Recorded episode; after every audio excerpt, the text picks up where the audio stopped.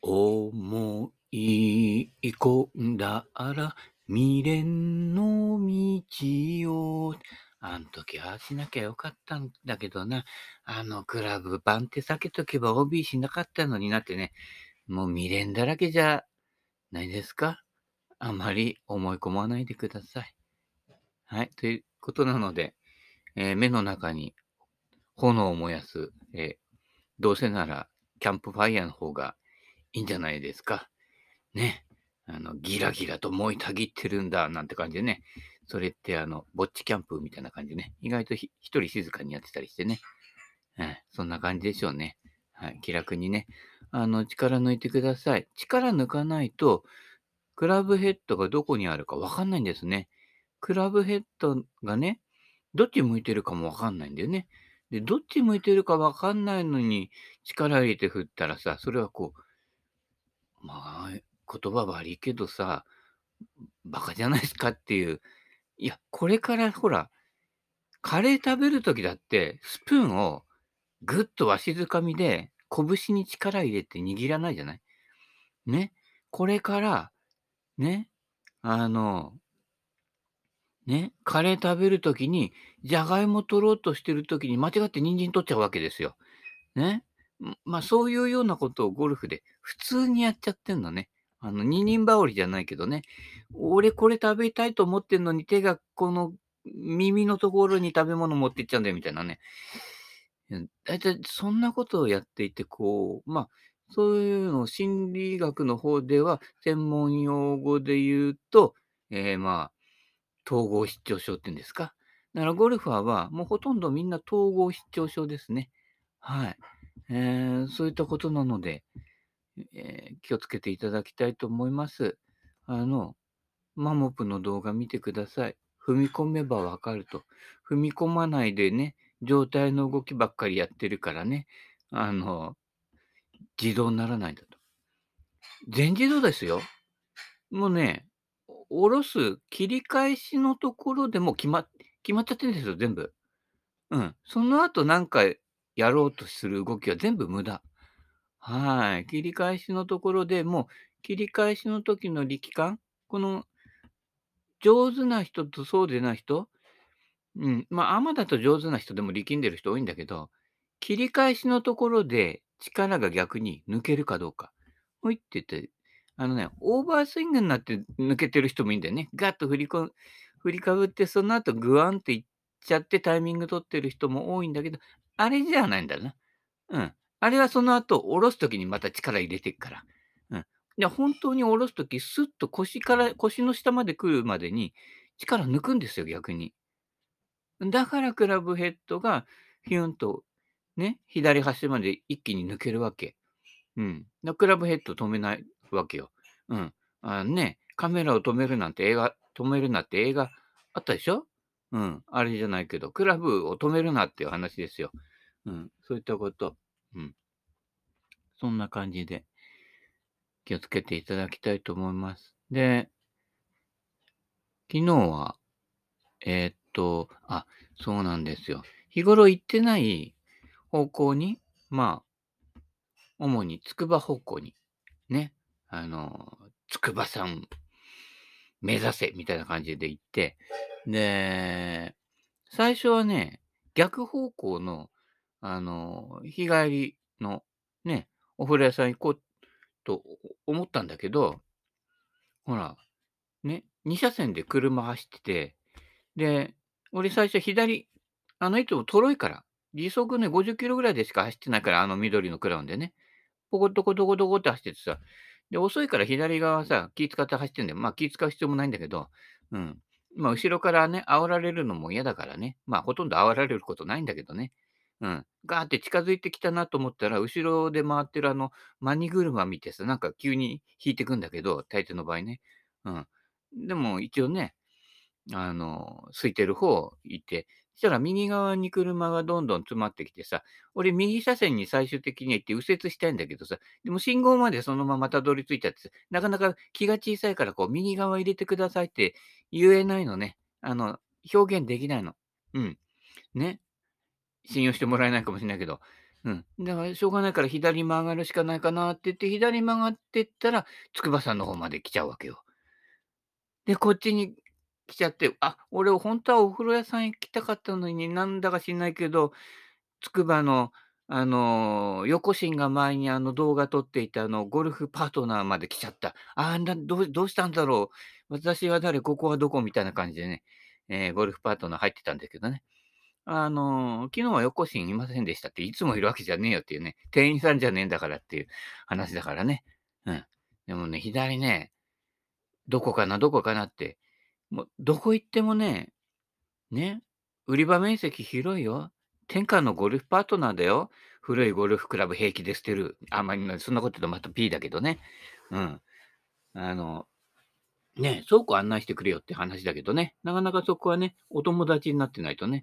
うん。もうちょっとね、ゴルフパーの社長がいけてればね、ゴルフパートナーで古い古い文化、ね、敵さんぐらいになるような、この歴代のいろんなものっていうね、取っとくね、目があればよかったんだけど、ちょっとね、そういう視点はね、社長さんにはなかったみたいでね、それがまあ残念なところですけれどもね、まあ、それは致しかねたねえかなっていう感じもあるんだけどね。うん。で、えっ、ー、と、横心がいないので、で、左ってどこだろうって探してったら、ほんのちょっとだよ。両手広げてね、うん。両手広げたらもうおしまい。っていうか、両手の分もなかったね。うん。それぐらいの本数しかなかったの。で、やっぱりそれなりにいいのしか残してないから、数少ないし、値段も高いんだよね。これはダメだなと思って、で、ほ他ね、で、他の、えー、近所に、ワンダーレックスっていうね、茨城千葉界隈ではね、有名なワンダーレックスっていうのがありましてね、えー、そこ行って、したら、左あったんです。やった左だと思って、で、その先を見てったら、あ、やけに短いなと思ったら、左のジュニア。これむ、珍しいでしょ？左のレディースでさえなかなかないのに、左のジュニア用があったのよ。で、ロフト見たら、18度って書いてあったの。ドライバー。いや、これは閉めたもんかなと思って、まあ、値段はね、1キュッパでちょちょっと微妙な値段だなと思ったんだけど、これ買いかなと思ってアドレスして構えたら、さすがに短かったね。腰かがめないと打てないから、逆に腰に悪いわって話になっちゃって、じゃあリシャフトしようかな、伸ばそうかな、シャフトと思ったんだけど、ジュニアのシャフトって非常に細くて、ね、あの、継ぎ足しするところも 遅いので、これ折れるかなっていうか感じでね、危ねえなと思って。でも、丸ごとリシャフトするほど、そこまでの情熱はちょっと、そこまでするんなら、この間のマクレガーの MV だけ？のスプーンでよくね？っていうことになってね。うん。あれがまあ1000円以下だったらちょっと試しにって言って、なんかのついででね、リシャフト頼もうかなと思ったんだけど、まあ、とりとりあえずはね、見送ってまいりました。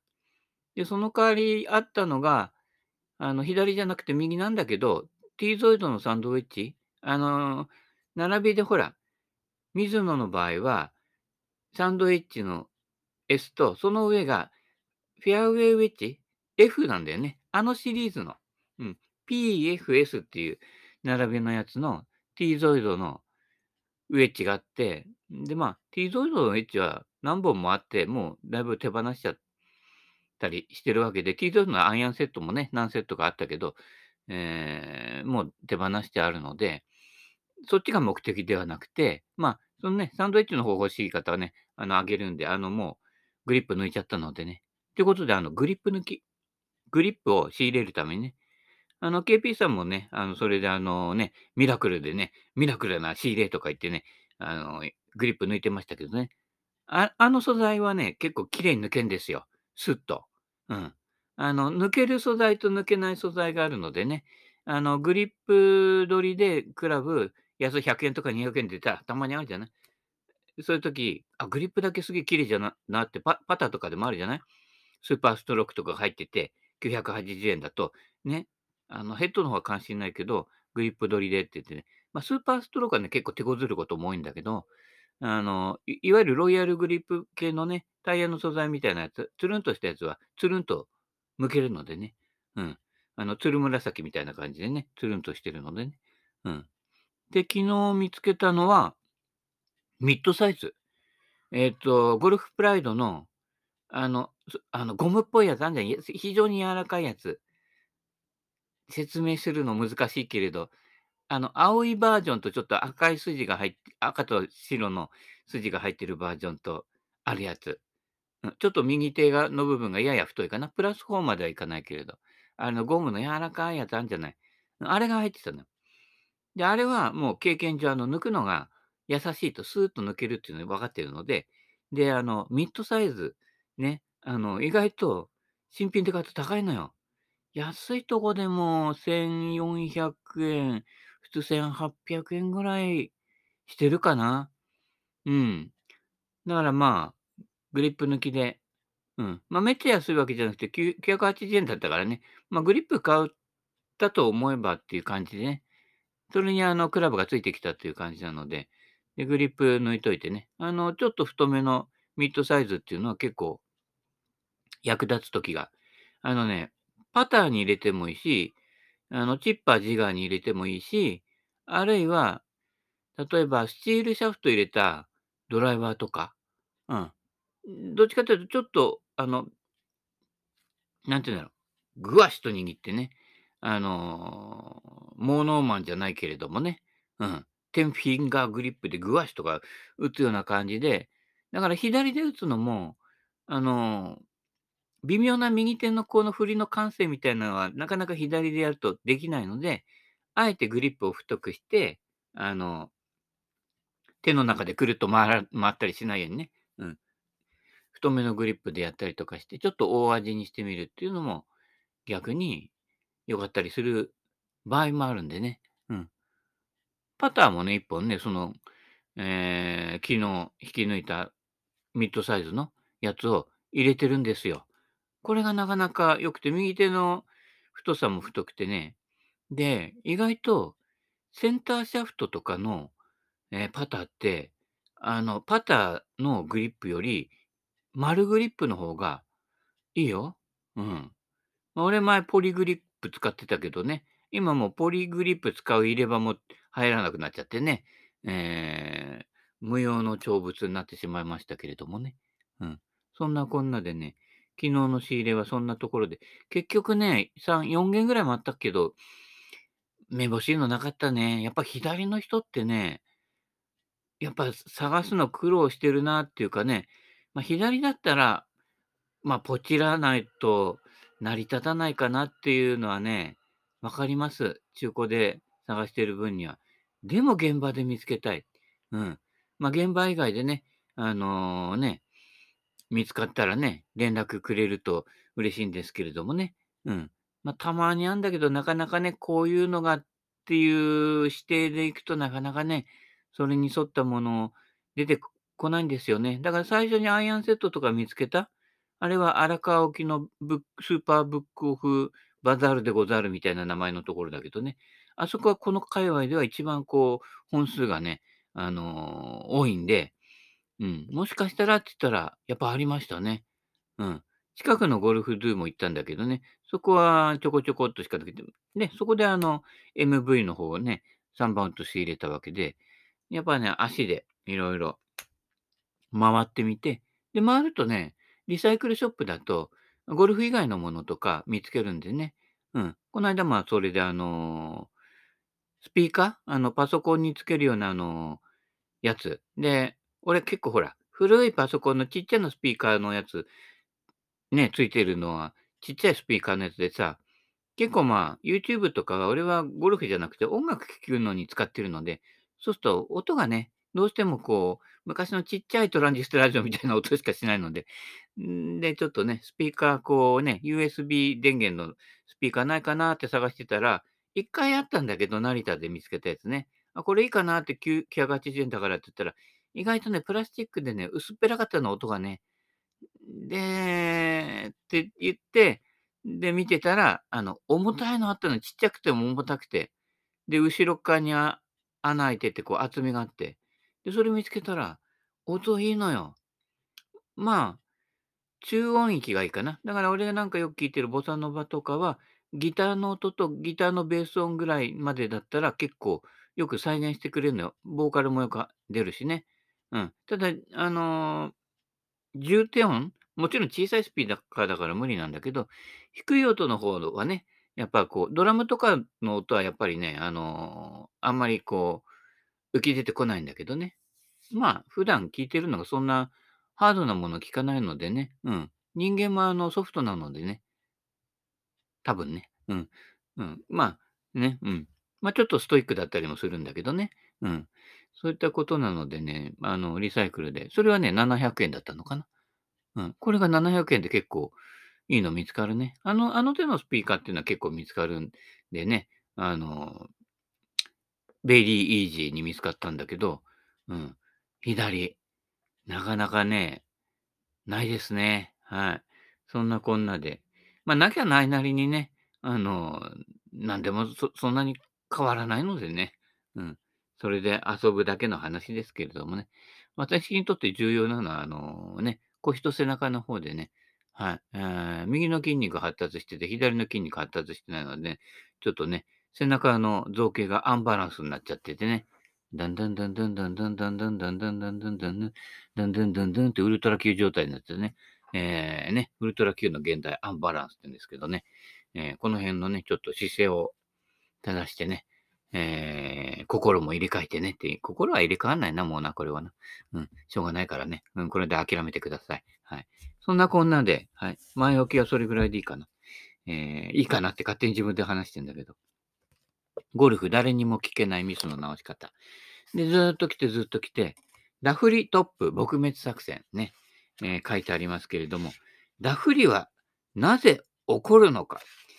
なぜ起こるんでしょうかね？って。まあ、それ昨日もちょっと説明したよね。あの、煽りフックを打ってる人は、えー、ダフりやすいっていうことですね。最下点がボールより右に行くっていうことね。でいろんな原因なんて複合的なので、あの、一概にこれがこうだからダフるっていういうもんじゃないわけですね。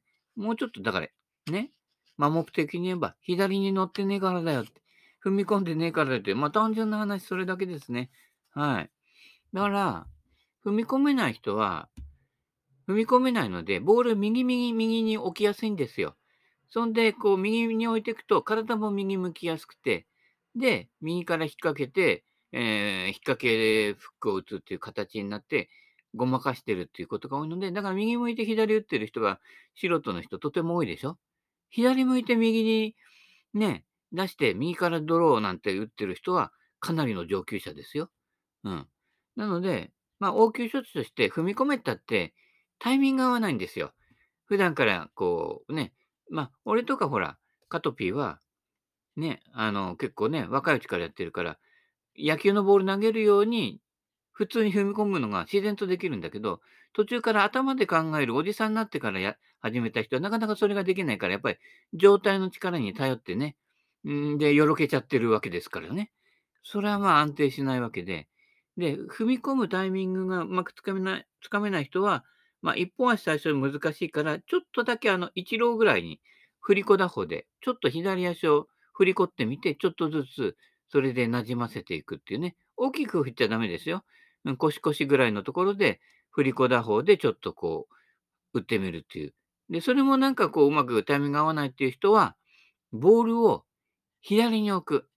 左足のつま先か、それよりさらに左に置く。そうすると、踏み込まないと届かないわけですね。で、ダフりの人ってダフるからどんどんどんどん球の位置が右になっちゃうんだけど、そうすると余計余計右の方で振る振ることになって、余計ダフルスイングになってね、まあ、大抵の人はみんなね、あの、対症療法と言いながら、結局その、ね、形を固めてっちゃう方に。だからスライスの対症療法をするっていうことは、スライスの打ち方をより固めてるっていう話なんだよ。ここにね、まず大抵の人が気がついてないっていうことで、まあ、レッスンプロも気がついてないから、目先のね、球筋が変わると、あ、先生素晴らしいなってことになっちゃって勘違いするんだけどね。ダメなんですよ。スライスは、よりスライスが出るように、フックグリップで握っている人はスクエアグリップにして、ね、右に飛び出すようなやつを最初にやらないとダメなの。つまり、今やってる、ね、ミスをもっと助長させる方にやっていくと、体はそれじゃまずいなって反応して、そうじゃない打ち方を体が見出してくれるのね。ここまで来ないと、まあ、ほとんどの場合、スイング改造なんて言っても無理ですね。うん。そこの基本原理が分かってないから。基本原理分かってなくて、他人の型だけ持ち込んでやってても、ね、他人のね、ピタゴラスの方程式持ち込んでても、ね、あの、台形の面積のね、方程式持ち込んでても無理なんです。上底プラス下底かける高さ割る2ってね、まず家庭の崩壊が危険ですから。うん。上底家庭じゃなくてね。うん。あの、か、そ、そこ、そこの方からね、あのね、ね人間関係大事にしていっていただきたいと思いますけれどもね。はい。えー、で、家庭内のトラブルは、家庭内では解決できません。もうそこで固まっちゃってるので、はい。基本は逃げる。あら、第三者に助けを求める。これしかないです。はい。ということなので、私に電話してください。どうぞよろしく、みたいなね、いうことですけれどね。うん。俺も何回かね、あのー、家庭崩壊してるので、何回じゃねえか。うん。のでね、うん。まあでもね、経験はね、人によってそれぞれ違うのでね、うん。まあ参考にはならないけどね。うん。だから、つま先の方に球を置いて、それでこう、左に乗って、だから9番円ぐらいでやるといいですよ。9番円で、ね、あの50ヤードぐらい打つ感じで、左足つま先の左側に球を置いて打ってください。これね、乗らないと打てないから。うん。そういったこと。うん。もう、でもね、その場で、例えば右足の方で打ってる人からしたら、もうそれだけでも、だいぶ効果ありますから、乗ってく。乗ってけば勝手にフォローが出るんです。この勝手に出るっていうところが大事で、意識してやるものをやってるうちは、スイングは変わってません。うん。勝手にそうなるっていう流れを作るっていうことですね。そこです。うん。ね、ダフるダフらないって言っても、触れてればいいんですよ。うん。ね、基本的にはその、振ってるところに球あればいいわけですからね。で基本的にはここにも書いてあるように、最大のポイントはすくい上げるようなスイングをしないことであるって。ね、まあ、それを言っちゃそうだよなっていう話だけどね。うん。だから、特効薬はないんです。しゃくってる人は絶対ダフるんです。うん。そういったこと。だから、ね、左足下がり。左足下がりで球を打つ感じで、ね。あの、左足下がりだと、右側に球を置きたがる人もまた多いんですよ。セベの3番ホール、セカンド左足下がりになるから、そこでやってみてください。通常の球の位置より右には置かないと。左に置いといて、左に乗って、左に旋回していって、左の池に入れる。あ、それは池に入れちゃまずいね。うん。でもそれぐらい左に振っていくと、逆に球は右に出るんですよ。うん。スイングの方向と球の出玉の泣き別れ。これができるようになってきて、初めてスイングって言えるんです。スイング、スイング、スイング、スイング、ニキゴルフって宣伝あったでしょ？うん、安くてどうもすいませんなんてね、えー、初代三平が言ってましたけれどもね、うん、左側に回していく。うん、左側に回す。ね。だから、室伏浩二選手のね、円盤投げ？違う、砲丸投げですよ。体左にバーって、ま、回るでしょ？でも、ね、砲丸のあの鉄の塊は目標方向に飛んでいくでしょ？あれ、バーって室伏浩二がね、回転する方にね、砲丸飛んでいっちゃったら、ね、危ない。他でね、十種競技やってる人の頭にでも当たったらもう大変なんですからね。ほんと、笑い事じゃ済まないからね。ギャグじゃ済まないからね。あれ、途中で手放すわけですよ。パーって手放して。でも体は左に回ってくるでしょ。で、クラブは手放しちゃうと、ね、ふわーってクラブのフワーなんてね、昔俺雨の日やってね、一回滑ってね、クラブ投げちゃったことがあってね、あれね、クラブ投げるとね、ヘリコプターみたいにヒュンヒュンヒュンヒュンって回って、それが何着陸したんだけどね。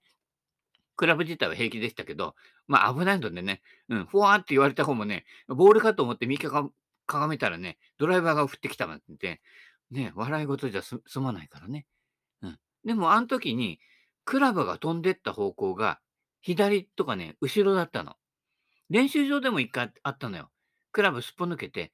でも、俺がすっぽ抜け、大抵のほら、おじさんがすっぽ抜けた時って、あの、目標方向に飛んでっちゃうでしょ ?30 ヤードのさ、看板の方に飛んでっちゃうでしょ？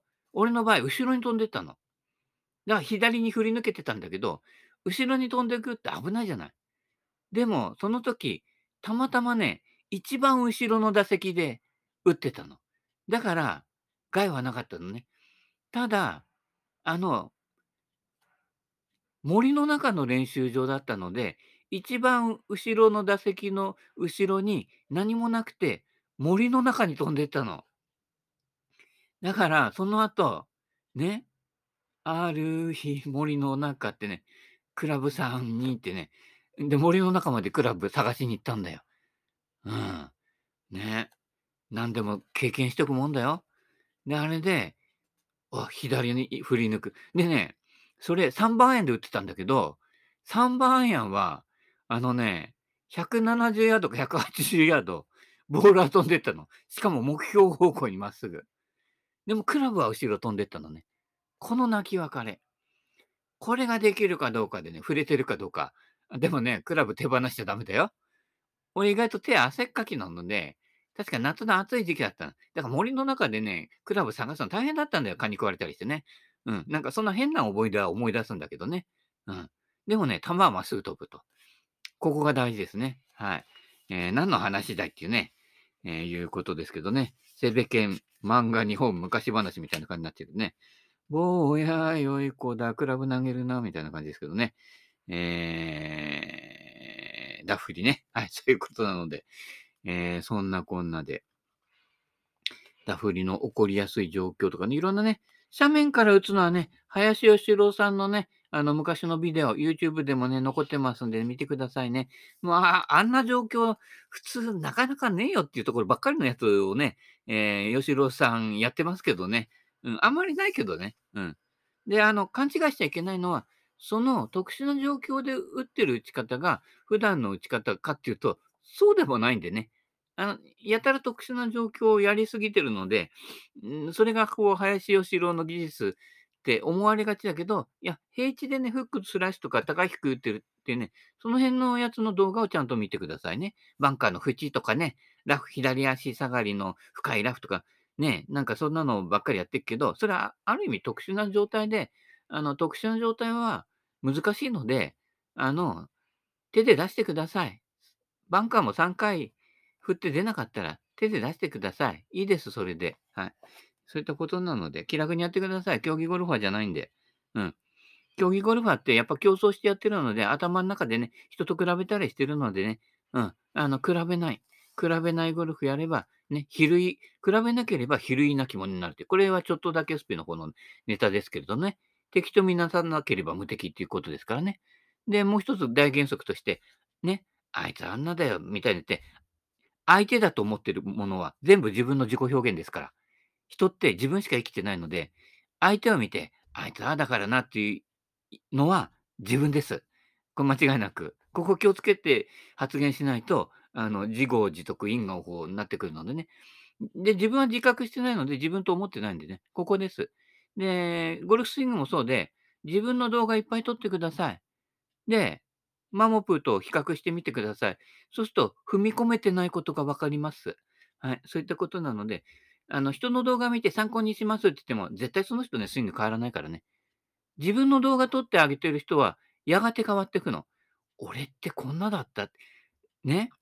で、スイング動画撮ってるつもりが、俺の腹ってこんなだったって、その時にね、はたと気がつくの。自分目線で自分で下見てっから、ね。で、あんまり前に前屈できないから、自分の腹ってあんまり見えないのよ。鏡でも見ない限りね、風呂場に行ってね。と自分の動画見て一番驚くのは、俺ってこんなに腹出てたって話ですよ。そりゃ、血液のね、なんかのね、あの、なんとか値で引っかかりますよ。俺の血は健康だけどね。うん。ちょっと背中痛いんだけど、うん。そういったことなので、あれもう時間ですね。そういったことなので、また胸、胸、話で終わってしまいましたけど、そんなこんなの。はい。秋、この頃、いいゴルフシーズンなので、はい。張り切っていってください。それではまた、バイバイキン。